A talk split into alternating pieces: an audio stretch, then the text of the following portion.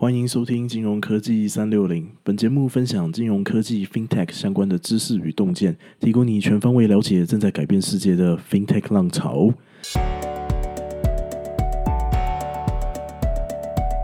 Hello，我是 Peter。嗨，我是 Ricky。Hey Ricky，我们今天要谈什么？我们今天会谈在 FinTech 中一个重要的科技技术，叫做云端运算。哦，云端运算，我知道，云端运算是现在软体业就是最重要的一个商业模式。这个科技巨巨头啊，例如这个 Google 啊，啊。Microsoft、Amazon 啊，呃，他们现在都是现在主要的这个供应商。是，他们把他们自己的这个伺服器就是分租给其他的公司，让其他想要使用软体的公司，他们就不用自己组装电脑，他们也能够呃使用这个软体的服务。例如，我们就可以使用这个 Google 的一个云端服务叫做 GCP。那我们就可以把我们公司的网站就放在 Google 的伺服器当中，所以我们可以说啊，这个云端服务呢，它解放了就是啊许许多就是想要使用软体的公司，大家不用再自己花大钱去。建组自己的电脑，那也能够很快的发布我们的产品所以你现在是说这个云端运算啊，它对金融科技也会产生重要的影响吗？没错，我们在第一集节目中谈到，曾经说过软体会吃掉世界的那个创投呢。他们现在都在讨论一个很重要的观念，叫做将来所有公司都会成为 FinTech 公司。那接下来我们谈了目前 FinTech 的三个主要应用嘛，像之前我们讨论的 Blockchain、AI 还有 Big Data 大数据。然后 AI 跟 B data 的应用，这会需要有很多就是即时运算的资料。嗯，没错啊，比如说你在使用信用卡消费嘛，我们上次有讲过，我们上一集提到说呢，诶，这个银行可能马上就要计算你的消费金额啊。那如果不小心呢，你的信用卡被盗刷，那银行就能从你的所有消费中呢，快速的立刻分析，诶，来判断一下你的这一笔交易有没有可能是被冒用，然后这风险有多高，然后再考虑要不要跟你来做个联系哦。那实际上现在诈骗集团要盗刷呢，它可能不只只在台湾啊，就它有可能在美国啊、世界各地啊，哦来做这种诈骗的盗刷的行为。所以这也说明哦，像银行或金融业呢，他们要处理跟及时处理的一些资料呢，哦基本上是全世界范围的这些消费消费的资料。那这样的资料呢，你除了我们上一集谈到的大数据哦，第二个重要观念就是我们今天要讲的这个云端运算。哎，那像 Blockchain，Blockchain 跟云端运算有关系吗？OK，这是一个很好的问题哦。我们上一集也谈到物联网的 IOT 装置的大量出现嘛。那现在连 Apple 呢，它也推出了这个 AirTag，那帮助你记录你的钥匙啊、钱包的位置。那这些装置本质上它就是各种的感测器嘛，好，sensor，它可以收集各种不同的数据，把这些资料传到云端。那经过计算之后呢，哎，就可以去完成各种各种的任务。哦，这我刚好可以跟大家分享一个故事，一个案例哦，就是一个务农的朋友，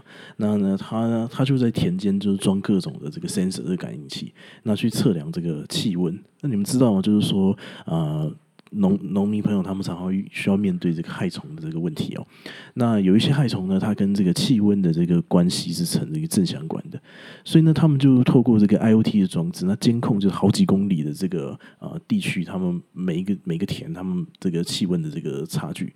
然后把这些数据就上传到云端，然后及时的分析。当今天有一个区域的农田就是可能是李家的农田，那它的温度就是呃到了这个呃害虫可能会出现的标准的时候，那这个云端的运算的系统呢就会传讯息给这块田的主人，那这个田的主人就可以去处理这个问题，这样子。没错，你这个朋友其实就是一个很好的一个使用这个云端运算的一个案例。这样的 IOT 的应用呢，可以被预期会越来越多，那因此云端运算的需求呢也会越来越高。那根据美国知名的一个软体公司叫 Cisco，他们预计呢，人类对于云端运算的需求呢，将远远高于现在提供的这些装置的数量。哦，那这样子的话，要怎么解决这个运算的需求呢？哦，这有很多种方法，我们之后可以来慢慢谈。然后，比如说像边缘运算啊，Echo Computing 啊，或 Fog 的 Computing 啊，那呃，Blockchain 都会在这个时候可以派上用场。那现在已经有一些新创呢，它在尝试提供这个以 Blockchain 为基础的这个云端服务，但目前还有一些困难。那我们以后可以再来做一集来认真来讨论。哦，了解。所以我们这边可以简单先小结一下，就是说啊，FinTech 的应用呢，会有许多需要计算的即时的资料。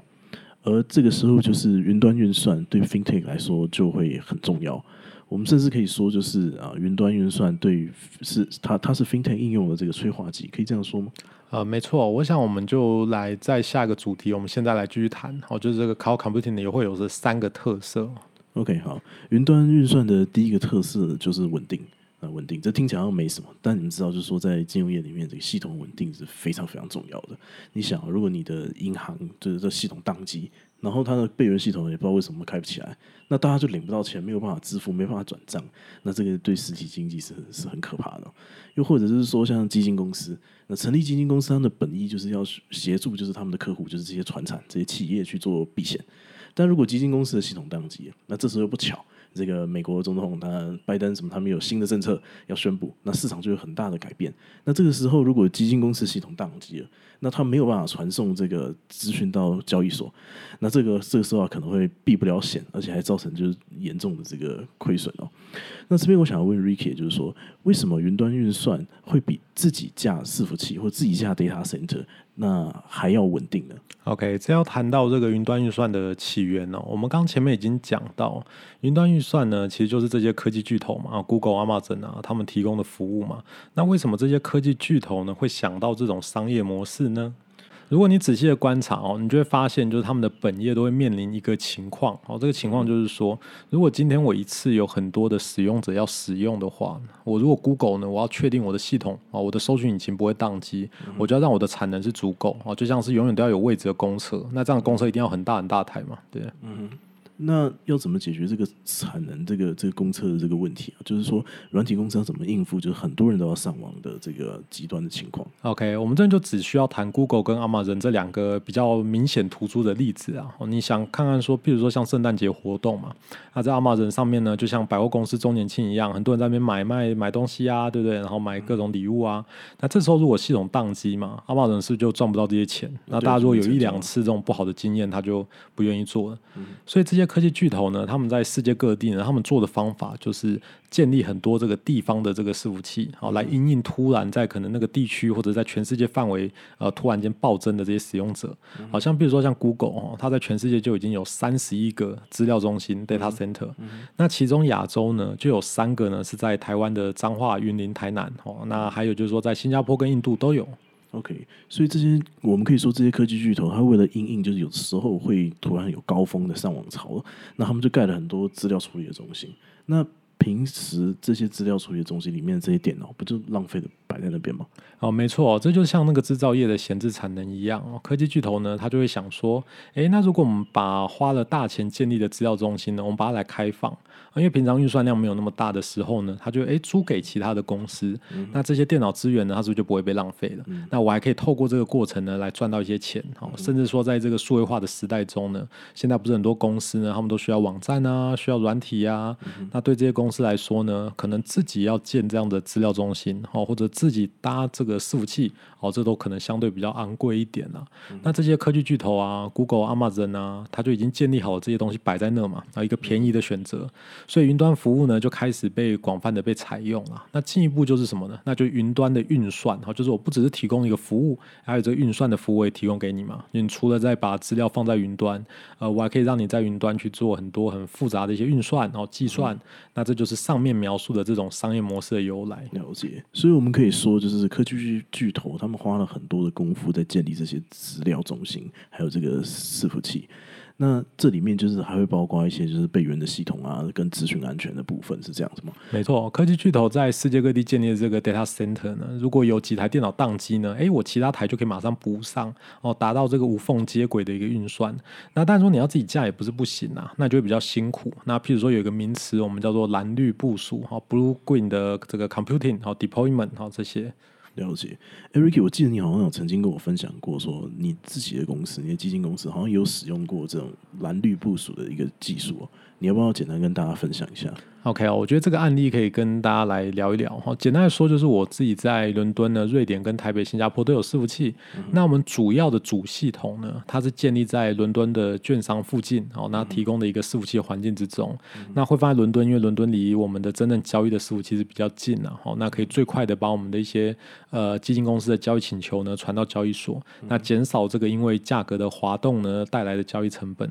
哦，但是如果伦敦的伺服器当掉，难免嘛，因为你在你不可知的因素可能发生一些问题，那券商来不及把这个系统恢复的时候呢，我们其实在新加坡有一套系统会马上补上，然后帮我们来继续进行相关的交易，这样子。了解，哎，那这样子的话，你传送的讯号是不是就会变慢？你们都要传到伦敦吗？对对对对对，哦，这就没有办法，因为伦敦如果挂掉的话，我们就只能这样子，那就要忍受滑价。例如说，我们的演算法可能原本想要在一千五百块的时候买黄金，那因为时间差，可能买到了一千五百零一块，哦，就买比较贵一点。但是是你至少会比说这个新加坡我没有做好一个备援系统在那边等，哦，导致这个伦敦直接当掉，我就什么都买不到来的好。了解了解，所以云端运算的第一个优点就是它提供一个稳定的系统。那这边 Ricky 跟大家分享他的经验。好，那云端运算的第二个特色就是安全。就像我们刚刚前面讲的，就是提供这些伺服器、这些运算资源的这些科技巨头，他们花了很多的精力做自安，因此这个系统可能比我们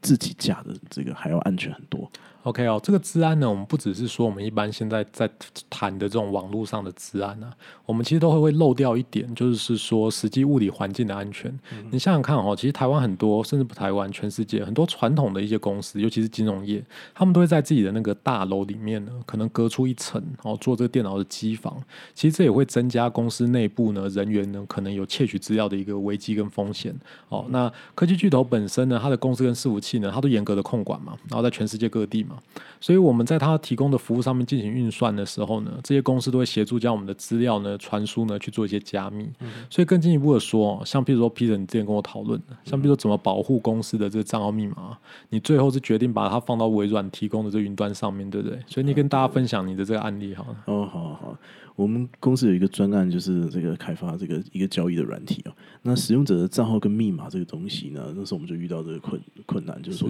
这个绝对不能写在我们的城市里面面啊，要不然就是如果这个扣被偷走，那我们就完蛋了嘛。所以我们的做法就是我们使用这个 Agile。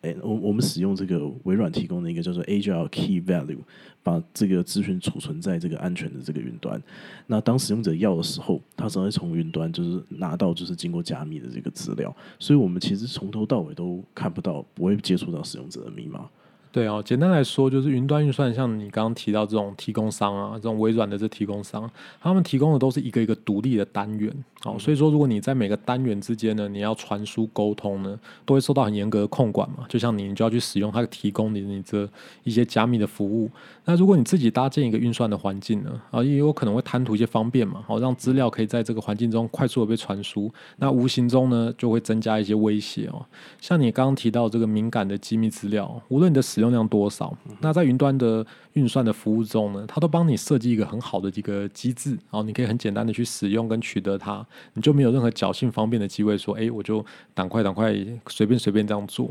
哦，不过云端运算目前还是有一些需要担心的事情哦。像现在使用云端运算呢，你仔细想嘛，你的资料其实还是放在这个 Google 或 Amazon 的伺服器里面嘛。那虽然说他们做了很多很万全的准备，哦，让骇客不容易入侵，哦，但是因为资料毕竟还是在他那嘛，对不对？所以科技巨头呢会拿这些资料做什么？哎，也没有人说得准。哦，所以目前已经确定是有一些国家哦，他们已经明文规定哦，禁止这个金融科技公司把客户的资料放到科技巨头提供的云端上面。那这就就也是这个 FinTech 公司哦，在未来可能需要留意跟面对的问题啊。了解，这听起来蛮合理的，所以我们可以说，就是啊，要放资料在云端啊，这个我们也要小心的来选择，就是要放什么东西。好吧，那云端运算的第三个特色就是它提供新创公司以及大企业的这个创新的一个环境。OK，就像我前面讲的，就是云端运算呢，是科技巨头呢分享他们的运算资源给大家嘛，对不对？所以你如果今天是在做一个金金融创新、金融的这个科技的创新、草创时期啊，你没有什么客户哦，那这个时候呢，你要这个使用云端服务的。来快速把你的产品上架呢，就会比较简单，比较容易哦。比起你自己搭伺服器，你就可以更多的时间来专注在这个你面对的客户呢，可能有有的一些需求。大多数的这些科技巨头，像 Google 啊、Amazon 啊，它都有提供就是几几乎几乎几近免费的方案啦。尤其是你还没有很大量的使用这个运算需求的公司，那这种方便性呢，就对于这个呃需要专注解决这个金融科技创新的公司来说是非常非常有帮助的。哦，举举一个很简单的例子哦。如果你今天协助银行进行诈骗的侦测啊，你有一个很独特的一个金流评估的一个一个人工智慧模型哈，哎，但是银行可能会说，哎，那你可不可以帮我在全世界范围内就帮我去架上这样子的评估的系统？啊，你如果没有云端运算的服务的话，你怎么样可以跟金融机构开始这个合作呢？对不对？你就几乎不可能嘛。哦，了解。那但是这个免费难不成就是免费成就是呃便宜就是云端运算唯一的方便嘛？那感觉好像有点空虚。哦，的确哦，这我刚刚前面讲这样免费的确有一点好像就就感觉感觉好像就是一个贪图方便的一个贪图这个低廉成本啊。那其实云端运算真正最大的方便性是在什么？在它可以很自由的去放大跟缩小它的什么？它使用的规模。哦，譬如说，我我们知道从金融业早期嘛，银行存在的开始呢，他就担心会被挤兑嘛，所以这根深蒂固在金融业本身呢，它除了它日常业务需求呢，它还有很多这种危机应对啊、风险管理的一些极端的一些需求。嗯哼。所以当一个事件或危机发生的时候呢，你提供的这个金融创新的服务，是不是能马上扩大这个服务规模？哦，例如说诈骗侦测，哦，在这个圣诞节消费流量增大的时候呢，你是不是也同样可以把你的这个系统呢？在云端运算上面呢，也把你的那个运算的能力呢也提升，好，这样子来让你的什么，让你的侦测是速度是一样的。那这就是云端运算一个很重要的一个，算它一个很重要的方便性了，好，对方便性。哦，所以说我们在前一集有提到大数据嘛，好，你若不搭配今天的这个云端运算的主题呢，你其实很难真的感感受到这些技术会怎么样让金融创新变得更容易。哦，在可以预写未来，无论是网络上啊或各个公司啊，因为我们仔细想嘛，这各种资料、金流资料。只会越来越多，那势必届时许多的公司都要慢慢开始考虑，就是这个云端运算这样子的一个服务。了解，好吧，我们今天就到这边差不多告一个段落，简单帮大家 recap 一下，就是我们今天谈的这个呃内容的重点啊。